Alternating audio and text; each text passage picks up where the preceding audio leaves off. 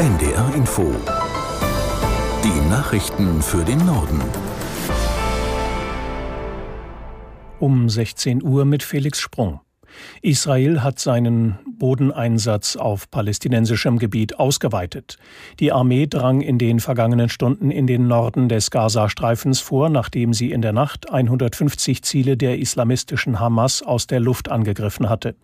Jan-Christoph Kitzler in Tel Aviv mit einer Einschätzung zur Frage, ob dies der Beginn der angekündigten Bodenoffensive ist. Also ich lehne mich da jetzt vielleicht ein bisschen weit aus dem Fenster, aber ich würde sagen, ja, wir sind in der Bodenoffensive. Es gab jetzt in den letzten Tagen immer wieder den Einmarsch israelischer Truppen in den Gazastreifen. Äh, die sind jetzt auch da geblieben. Also israelisch, äh, die israelische Armee bestätigt uns, die Kämpfe gehen dort weiter. Truppen sind weiterhin äh, vor Ort. Es gab gestern sogar den Einsatz von Marinetruppen, die dann von, See aus reingegangen sind in den Gazastreifen.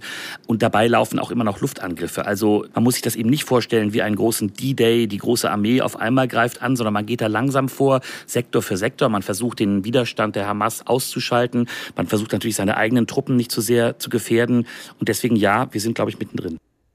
Die Weltgesundheitsorganisation hat die Konfliktparteien im Gazakrieg erneut zu einer Feuerpause aufgerufen. Ein Sprecher sagte, dass Berichte über Bombardierungen in der Nähe von Krankenhäusern Anlass zu großer Sorge geben. Die WHO bekräftigte, es sei unmöglich, Patienten in Sicherheit zu bringen, ohne ihr Leben zu gefährden. Kliniken im gesamten Gazastreifen seien aufgrund der bisher Verletzten bereits ausgelastet und könnten den dramatischen Anstieg der Patientenzahlen nicht verkraften. Finanzminister Lindner und Justizminister Buschmann bekommen für ihre Forderung nach einer Kürzung von Sozialleistungen für Asylbewerber Unterstützung aus der CDU. Sachsens Ministerpräsident Kretschmer betonte, es brauche Lösungen, die den Anreiz für eine Migration nach Deutschland minimierten. Die Sozialstandards hierzulande seien ein wesentlicher Grund für die illegale Migration.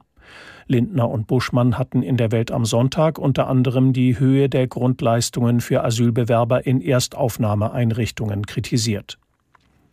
Mehrere hundert Menschen haben in Berlin für mehr Klimaschutz demonstriert. Sie waren einem Aufruf der Gruppe Letzte Generation gefolgt und hielten zeitweise Teile der Straße des 17. Juni im Stadtteil Tiergarten besetzt.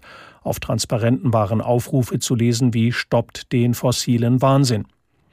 Die Berliner Polizei war mit einem Großaufgebot im Einsatz, trug einige Demonstranten weg und konfiszierte Tuben mit schnell klebendem Leim.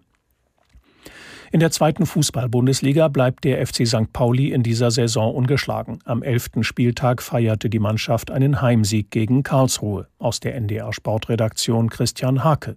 Abgerechnet wird zum Schluss. Das haben sich wohl die Profis des FC St. Pauli gedacht. Lange Zeit 0 zu 1 zurück, lange Zeit zu ungefährlich, aber Eggerstein in der 80. und Treu in der Nachspielzeit sorgten dann doch noch für den 2 zu 1 Sieg gegen Karlsruhe.